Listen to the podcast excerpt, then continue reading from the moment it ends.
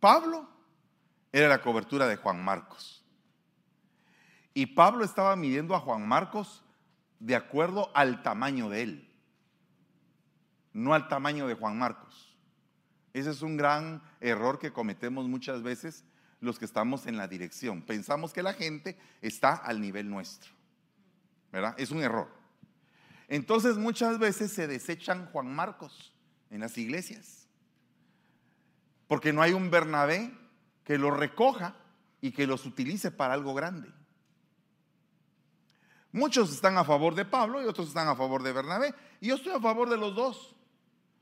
Estoy a favor de Pablo por el celo que tenía por la obra, pero no estoy a favor de que haya hecho pedazos al pobre Juan Marcos. Porque es como que tú le pidieras a una persona nueva, a una persona recién llegada a la iglesia, que te dé la talla de una persona que tiene 30 años. Y ese tipo de injusticias se opera en la iglesia porque somos injustos, no somos justos. Somos justificados, pero justo es el Señor. Entonces nosotros estamos siendo de alguna manera eh, vulnerables a cometer en algún momento injusticia. Como las que cometió Saúl con David como las que se cometieron contra José, como la que se cometió contra Daniel. Entonces, parte del proceso es que el Señor le dice a Daniel, juntamente con otros deportados a Babilonia, váyanse y pónganse bajo la cobertura de Nabucodonosor. Y viene Daniel y llega a Babilonia y ahí está bajo la cobertura de Nabucodonosor y él es un príncipe de Judá. Y entonces viene y, según cuenta, no la Biblia, sino que textos aleatorios, Daniel tuvo que haberse convertido en un eunuco. Entonces tuvo que pasar por ese proceso de castración. Y entonces viene y esta persona dentro del, dentro del parámetro de Babilonia es, es juzgado y llevado al pozo de los leones. Entonces eso es una injusticia.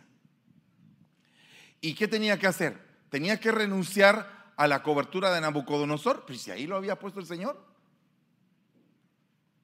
Y tenía que enfrentar los leones, pero ¿qué iban a formar esos leones en el carácter de Daniel? Santidad, entrega, consagración, carácter. Yo no sé, eh, mire, yo no creo que Daniel haya bajado al pozo así, pero así, bien campeón, como que diciendo, estos se van a tener que sujetar. Yo no, lo veo así. Humanamente hablando, tu mente te juega muchas veces sucio y tu mente te puede meter temor. Y, y, óigame, aunque el hombre iba intachable delante de los ojos de Dios, eh, pues yo no creo que no le dé no miedo un colmillo de león, pues. Y si son varios, pues creo que le da miedo. ¿verdad? O sea que eh, yo no considero a un Daniel así como que, wow, baja como Superman, así con su capa y todos los leones se sujetan y se echan. No, yo no lo veo así. Yo veo que los leones estaban rugiendo, él estaba bajando y él decía, este es mi último día, pero me voy a ir bien con el Señor. ¿Verdad? Es lo que yo creo.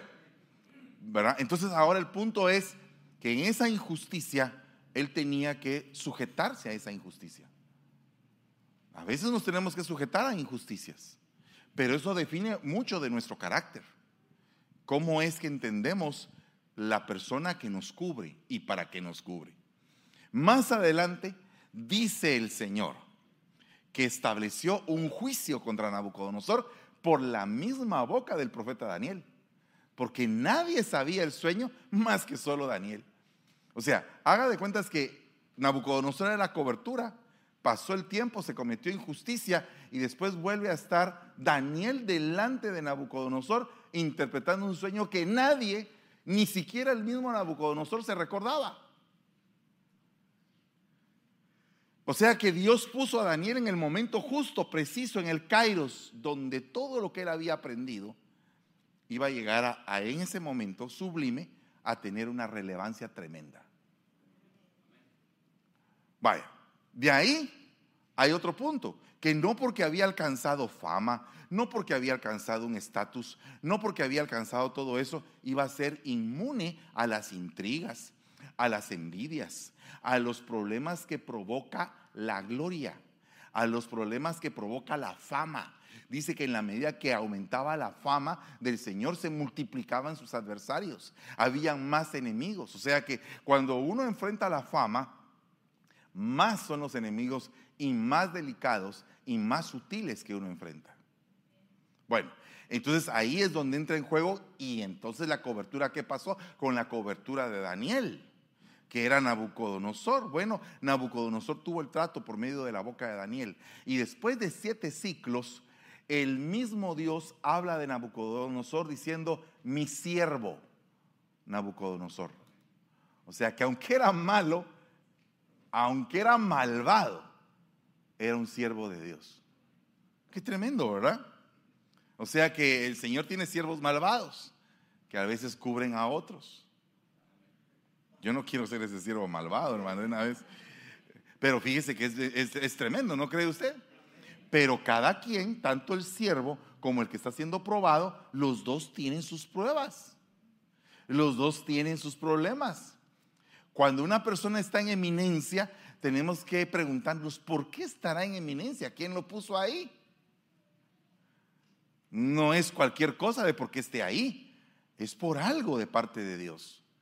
Y Dios sabe por qué coloca a cada quien en el lugar. ¿Y qué pasa si de repente Dios dice, ve y te colocas bajo la cobertura de Nabu? Delicado, ¿no? ¿Verdad? Porque eso también diría mucho acerca del carácter que tú puedas tener. Vale. Entonces, cuidado, porque la gloria tiene que tener cobertura. Bueno, yo creo que queda un poquito entendido. Esa palabra gloria se dice en hebreo kabod, que significa el honor, la honra, ¿verdad? La gran cantidad, la multitud, la riqueza, la reputación. Entonces hay gente que se viste de gloria, porque Dios los viste de gloria. Dice, no te afanes, no te afanes, porque los lirios del campo, ni Salomón se vistió como uno de ellos con toda su gloria encima. Y así el Señor viste a las plantas de la tierra. Imagínate tú una investidura de gloria. ¿Y qué pasa si de repente a ti te pone el Señor un vestido de lirio? ¿Verdad? Una, una investidura de gloria que todo el mundo se asombraría de la gloria que tú has alcanzado. ¿Cuál sería la, el secreto aquí para que esa gloria permanezca? Cobertura. Sobre toda gloria tiene que haber una cobertura.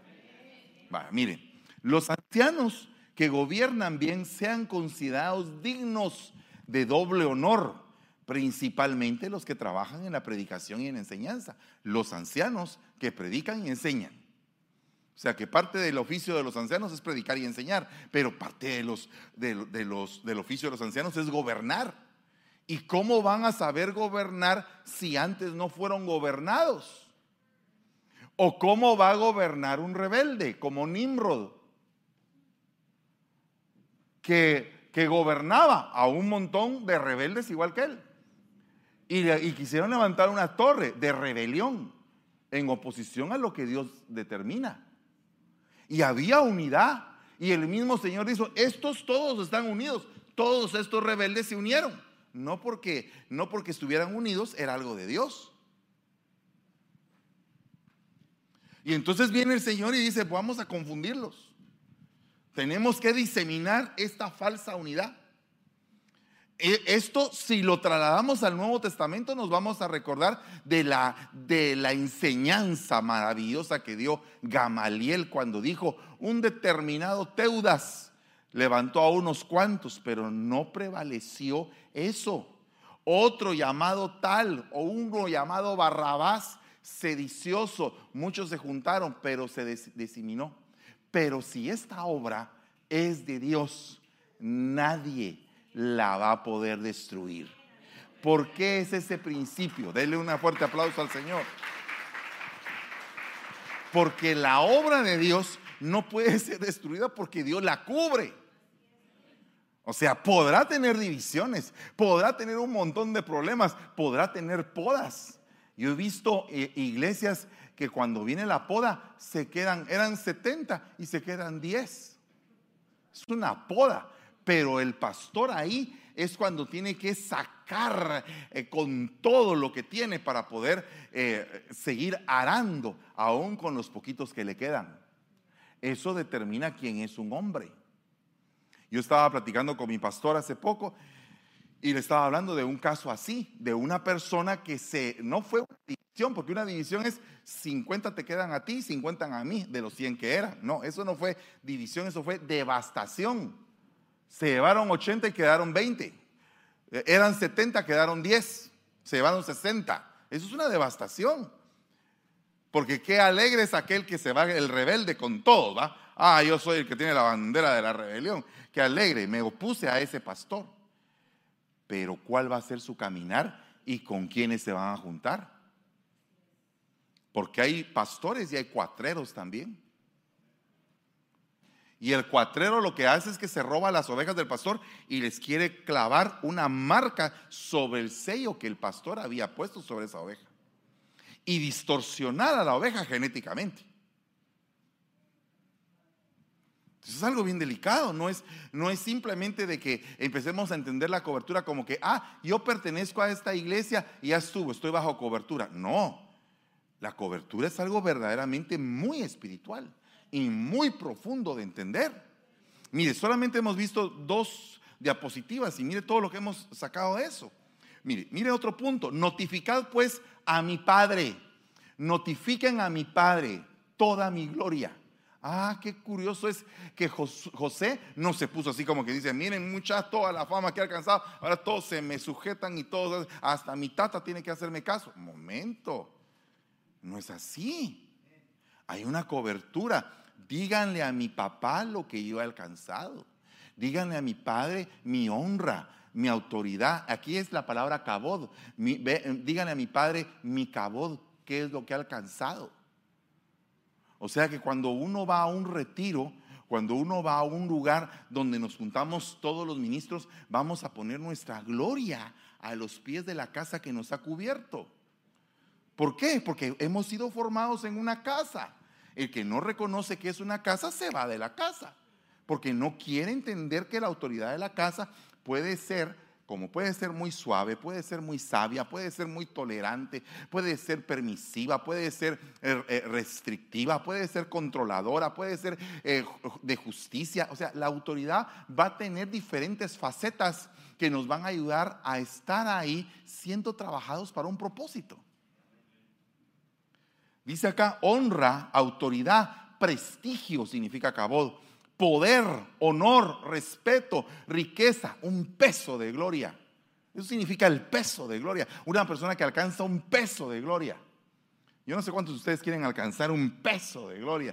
Que más adelante ustedes digan, oh, wow, ese hermano, sí, cómo pesaba. No, no, pero no como, como todo lo que se había comido, sino cómo pesaba la gloria que, que tenía.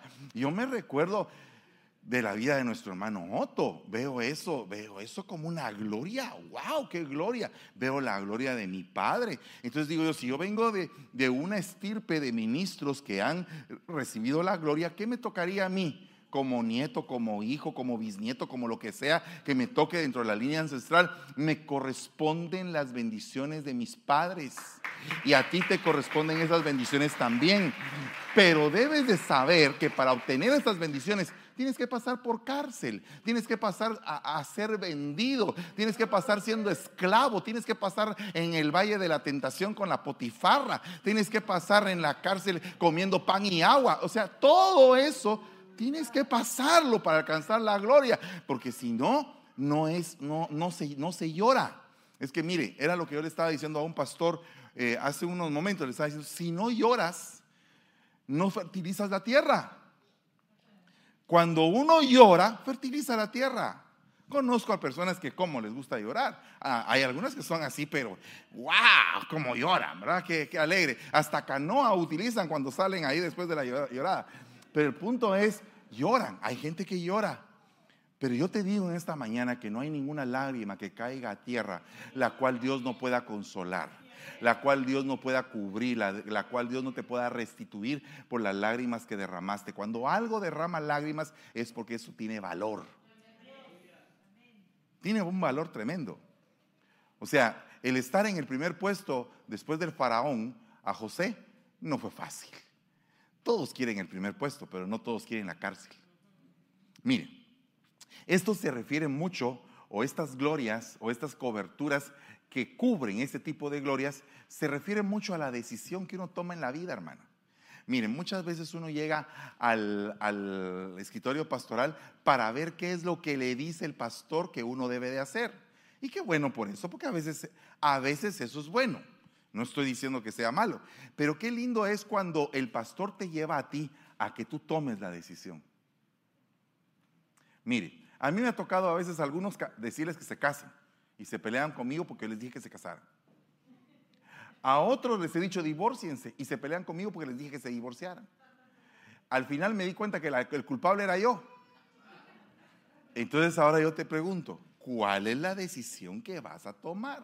¿Por qué quieres tomar esa decisión? ¿Sabes por qué la gente no le gusta que uno le diga eso? Porque el poder se lo devuelvo para que a través del poder ellos puedan aprender qué escoger y qué no escoger. Mire cuántos años me ha tocado aprender esto, hermano. Muchas lágrimas. Pero, pero debemos de entender, hacerle entender a usted que usted tiene que tomar la decisión. Porque si no, siempre van a seguir habiendo ese tipo, de, ese tipo de preguntas en los retiros matrimoniales. ¿Será que es válido el sexo de esta manera? ¿Será que es bueno ponerme un tatuaje? ¿Será que es bueno eh, eh, eh, ponerme unos pantalones bien apretados? Entonces siempre le dejan como que al pastor, eso es malo, eso es pecado, eso es del diablo. Pero fíjese que es bien tremendo porque Mire, yo crecí en un tiempo donde el Evangelio, si uno jugaba fútbol era pecado. Ah, Dios guarde. Ahí van corriendo detrás de la cabeza de Satanás, Y a uno miraba la pelota con cachos. Y a uno no quería, no quería uno ofender a Dios. Por eso le dije yo a Ricardo ahorita en el desayuno. México nos ha ganado muchas veces eh, a Guatemala, un montón de veces, porque en Guatemala decidimos ir a predicar. Ah. Pero, pero mire, mire, tremendo, no, no, es una broma. Pero mire, el punto es que es delicado. Delicado. Va. Otra cosa, yo me recuerdo también que la batería era del diablo. Y los tambores, Dios guarde que hubiera una percusión, era del diablo. Y solo el violín y el acordeón eran de Dios. Pero porque el pastor tocaba el violín y el acordeón. ¿Verdad? Porque la gente anda buscando que alguien le resuelva la vida, pero no la quieren resolver ellos. Y aquí venimos a resolver nuestra vida a través de la palabra de Dios, tomar decisiones. Va, te equivocaste, bueno, levántate y ya estuvo. Sacúdete, la pedrada fue buena, levántate y sigue adelante. Ese es el mensaje de Pablo. Pero si Dios te ha puesto en un puesto de privilegio, si Dios te ha puesto en la cima, eh, ten cuidado, porque las pedradas ahí van a abundar más. Entonces tienes que estar cubierto, porque si no puede ser que resultes como Aarón, subido en el monte pero desnudo. De nada sirve llegar a la cima del monte si vas a llegar desnudo. Mejor sube al monte y que te vean cubierto.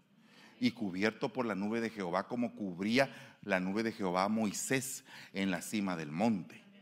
Entonces tenemos que pedirle al Señor misericordia para que nuestra gloria, la gloria que alcancemos, porque Dios te quiere dar gloria. Dios no quiere que pases aquí todo derrotado. Yo me recuerdo que si uno, por ejemplo, jugaba, eh, por ejemplo, jugaba Monopolio, eso era del diablo porque creaba avaricia. Entonces, era, ¿cuál era el juego que había en mi época? El juego de hacer pobre, pues. Todos teníamos que aprender a ser pobres. Y uno le preguntaba a su papá, papá, ¿y, tú? Yo soy pobre, mi hijo. ¿Y tu abuelo? Pobre también. ¿Y, toda tu genética? Pobre. ¿Y entonces qué me toca hacer a mí? Pobre. Entonces todo el mundo pobre. Todo el mundo hecho pedazos. No, eso se puede romper. Fíjese que hace algún tiempo estaba escuchando yo un motivador que decía, esos, ¿para qué van a la universidad a perder el tiempo a la universidad? Mire, mire, Steve Jobs no fue a la universidad. Bill Gates tampoco. Y eh, aquel otro, el Zuckerberg, no terminó en la universidad. Ese es un uno. dentro de un montón de que se quedaron pobres por no haber ido. Entonces, el punto es que nosotros tenemos que prepararnos. Es mejor ir a la universidad, porque tienes una herramienta más. Una herramienta más para ir al combate de la vida, porque no es cualquier cosa ir al combate de la vida. Mientras más equipado vayas, mejor. ¿Y sabe cómo lo veo yo en el ministerio? Todos aquellos que en algún momento no estuvieron presentes en un culto y de repente les llegó el día en que tenían que hacer algo. Y entonces te tienes que parar y eh, no, no, no tengo tema, no tengo nada. Ay, ay, entonces, ¿de qué estás hecho pues? ¿De qué estás hecho? ¿Verdad? Llega el momento en que te toca. Ten cuidado que el día que te toque estés preparado. Estés preparado. Tienes que prepararte. Si no te puedes preparar en la universidad, prepárate en un oficio. Si no te puedes preparar en el oficio, prepárate a ver si puedes hacer un negocio, pero tienes que prepararte tienes que seguir creciendo, tienes que seguir alimentándote. Y en el camino de Dios, hermano, necesita uno alimentarse. Porque la vida cambia. La vida cambia. La perspectiva de la vida también cambia. Y para todo eso se necesita una cobertura. Dice la palabra en Génesis 45, 8. Ahora pues no fuisteis vosotros los que me enviasteis aquí, sino Dios. Él me ha puesto por padre de Faraón y señor de toda su casa y gobernador sobre toda la tierra de Egipto.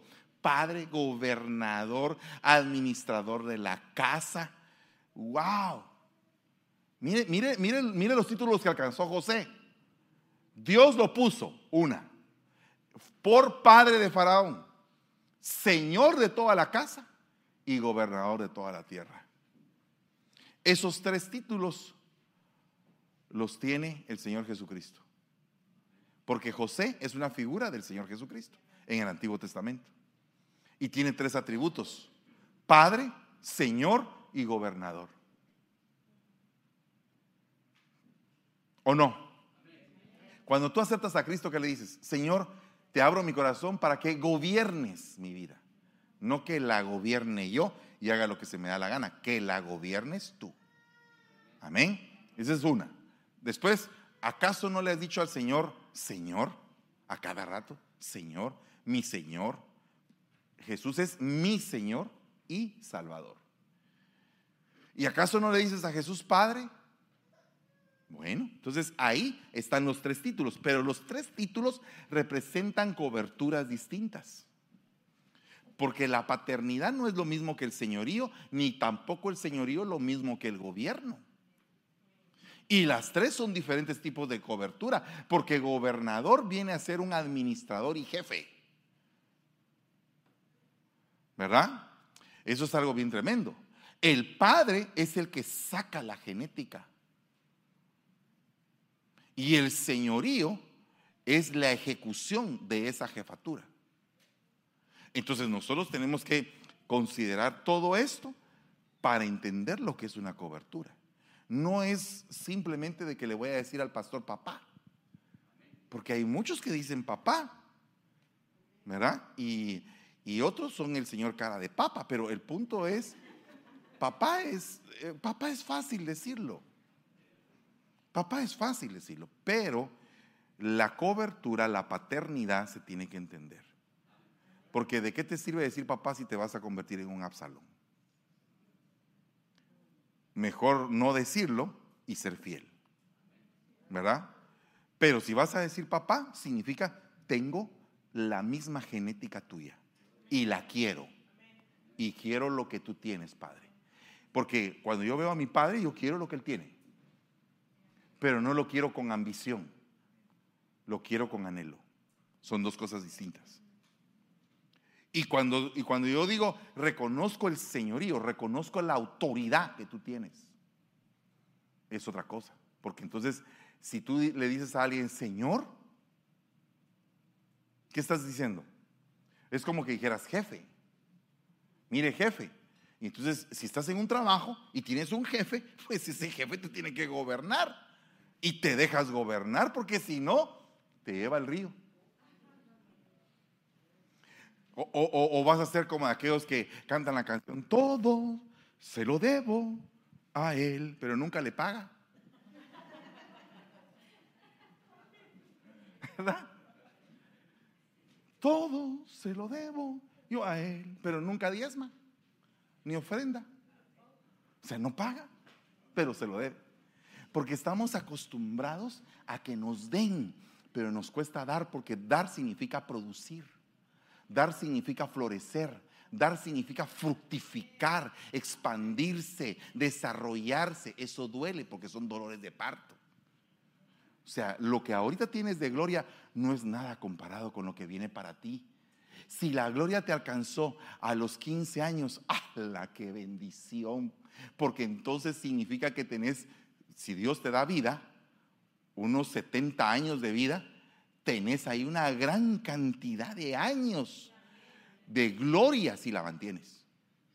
Si la gloria te alcanzó a los 30, a los 40, ay Dios mío, pero a algunos les alcanzó la gloria a los 69. ¿Verdad?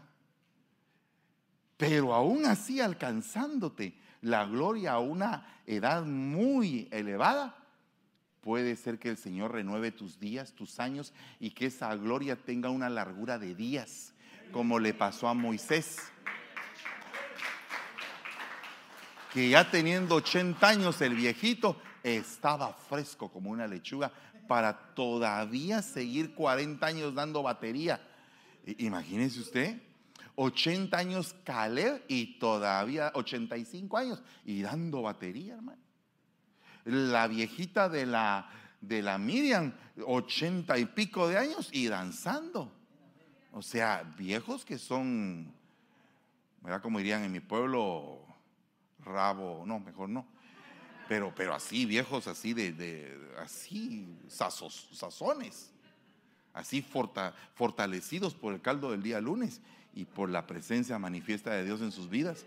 Mire, hermano, tremendo. Sepa usted vivir en cobertura. Sepa conducirse en la casa de Dios. Columna y sostén de la verdad, le dijo Pablo a Timoteo Pablo, la cobertura de Timoteo. Hey, eres joven todavía, te falta aprender. Ah, sí, que siempre le van a echar la culpa a los jóvenes. No, hombre, tranquilos, y yo también fui joven. También me estrellé muchas veces la cara por ser joven, imprudente, agresivo, e insensato. También a mí me llevó el río. ¿Para qué, te, ¿Para qué te va a llevar a ti? Mejor comprende la vida más, medita más en lo que piensas hacer, hazlo con, con sabiduría para que te salga bien y le vas a encontrar sazón. Muchas personas no siguieron consejos y se les fue la gloria. Y eso es bien delicado. El niño se llamó Icabod, diciendo, se ha ido la gloria de Israel. Por haber sido tomada el arca de Dios, y por la muerte de su suegro y de su marido. Y dijo, se ha ido la gloria de Israel, porque el arca de Dios ha sido tomada. Se va la presencia de Dios de tu vida, te quedaste a cero. A cero. Entonces, ¿qué tenemos que hacer? No tenemos que convertirnos en Icabod. Qué terrible es pasar la vida sin gloria. Sin haber disfrutado un triunfo. Mire, siempre nos van a golear allá a Guatemala todo el tiempo. Y, fíjese que a veces ah, la afición es tan, tan esperanzadora que vamos perdiendo 5-0, 6-0. Y, ya la afición ya decepcionada sabiendo que van a perder le dice, ánimo, el del honor. Échensele el honor, muchachos. O sea, no se queden sin gloria. Por lo menos digan que el último gol fue, pues por lo menos bueno. Nos metieron cinco, pero uno fue bueno.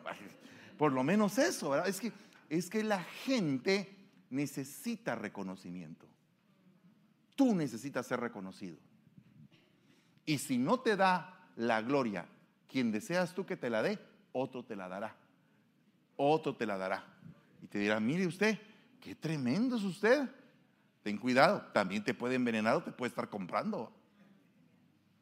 Porque a veces el que está muy, muy necesitado de la aprobación, de que alguien le diga una palabra bonita, con que le digan, qué lindo. Ah, se desarmó porque estaba sediento de una necesidad humana que es el reconocimiento.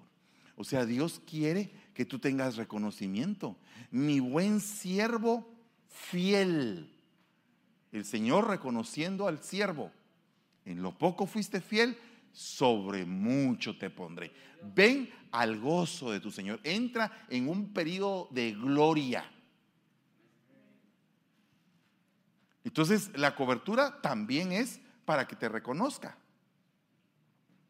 Para que te diga, qué bonito. Pero fíjese que hay gente que dice, nunca me han dado gloria. No es cierto. Ese nunca será nunca de verdad. Por ejemplo, un hombre le dice a una mujer, nunca me ha servido la cena. No le dice, yo las tengo contadas, tres te las he servido en los 25 años de casado. O sea, no es nunca, no es nunca. No, mire, podría ser exagerado. ¿No cree usted que es exagerada la situación? Pero es que la palabra nunca es absoluta. Te una vez.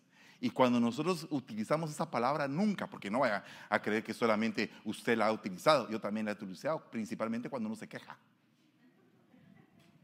Nunca, nunca me han dado la bienvenida cuando yo vengo de viaje a este. No es cierto, no es cierto.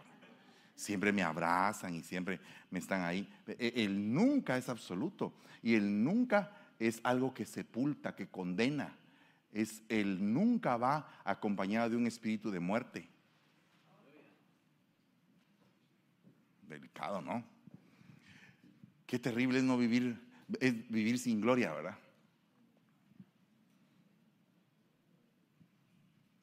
Y hay otra gente que se esfuerza por ser amada. Hay gente que se esfuerza por alcanzar el honor y está deseosa de alcanzar el honor.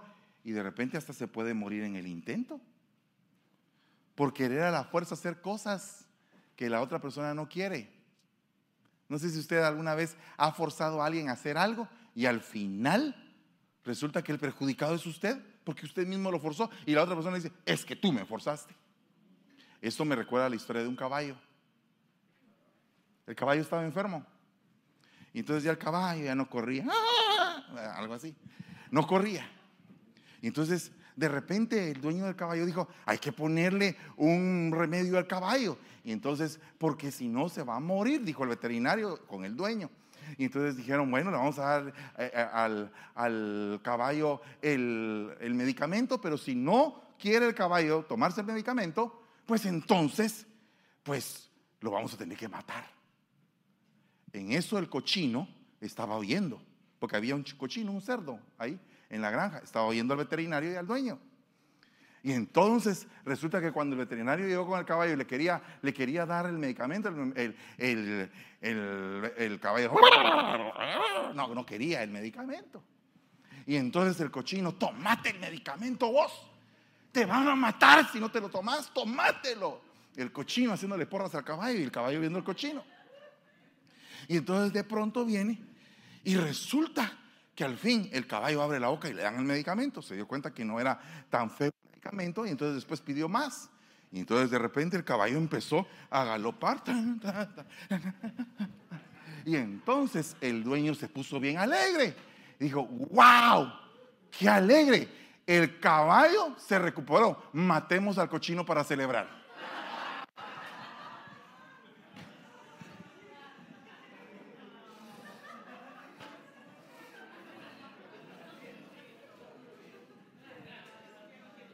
Qué malo, ¿ah?